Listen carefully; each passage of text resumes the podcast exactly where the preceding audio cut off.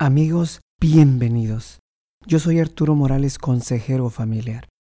¿Por qué es tan difícil recuperarse de una infidelidad? Se cree que la gran mayoría no puede sobrepasar una infidelidad y como resultado se conforman con matrimonios infelices. En este segmento te enseño cómo restaurar tu matrimonio después de un adulterio. No te vayas.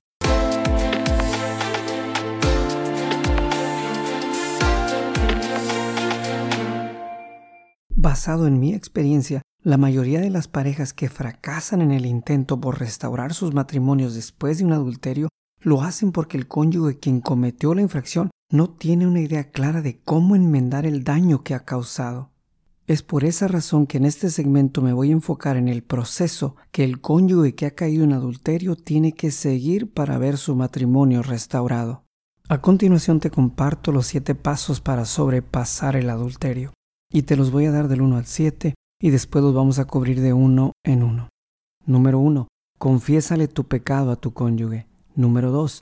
Comunícale tu arrepentimiento. Número 3. Corta toda atadura con la amante o la tercera persona. Número 4. Reconsagra tu vida a Dios.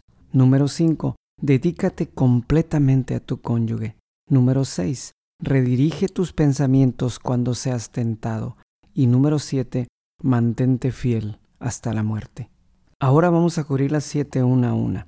Número uno, confiésale tu pecado a tu cónyuge. Ahora, ¿por qué es tan difícil este primer paso? Principalmente por el hecho de que la gran mayoría de las personas adúlteras son sorprendidas en una relación afuera del matrimonio.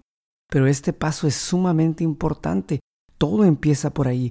Confiésale tu pecado a tu cónyuge. Número dos, comunícale tu arrepentimiento. Y no me estoy refiriendo específicamente a verbalizar que estás arrepentido, me estoy refiriendo más bien al hecho de que tus acciones muestren de que estás verdaderamente arrepentido. Comunícale a tu cónyuge que estás arrepentido. Número 3.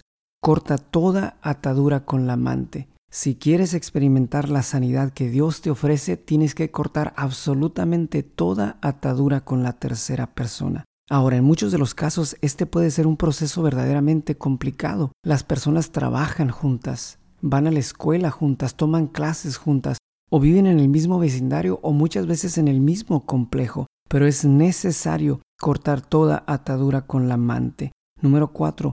Reconsagra tu vida a Dios. En la mayoría de los casos, la persona que ha caído en adulterio no ha caído en esta situación como el acto de la casualidad. Todo fue un proceso gradual un proceso de distanciamiento con Dios, hasta eventualmente quizás una completa desconexión con Él. Número cuatro, entonces, reconsagra tu vida a Dios.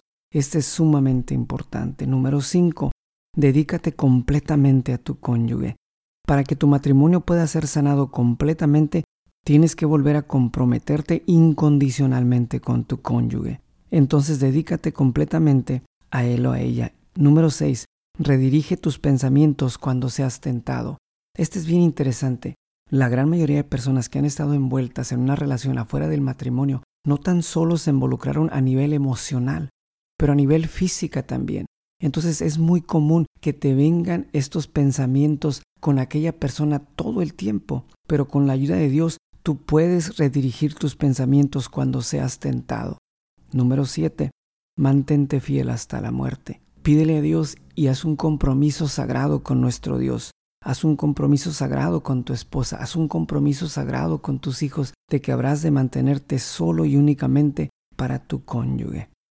Bueno, y concluyendo, ¿por qué estoy tan seguro yo que si seguimos estos siete pasos, nuestro matrimonio será completamente restaurado? Noten lo que dice el libro El Hogar Cristiano en la página 86 todos los que contraen relaciones matrimoniales con un propósito santo, el esposo para obtener los afectos puros del corazón de una mujer, y ella para suavizar, mejorar y completar el carácter de su esposo, cumplen el propósito de Dios para con ellos.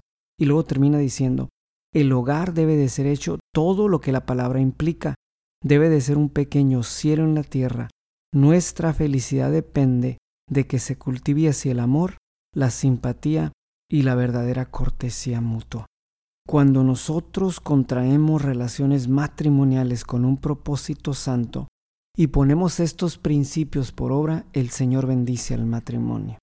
Es mi anhelo que si tú y tu cónyuge han pasado por la experiencia amarga de la infidelidad, le des una oportunidad a Dios para que Él restaure tu matrimonio. Bueno, espero que esta información haya sido de ayuda para ti. Si quieres darme tus impresiones sobre este asunto, déjame un mensaje en mi página de Facebook. Facebook, diagonal Consejo Creativo, todo junto, Facebook, diagonal Consejo Creativo. Para más información sobre mi ministerio, accesa mi página en la web www.arturomorales.org. Bueno, que Dios te bendiga.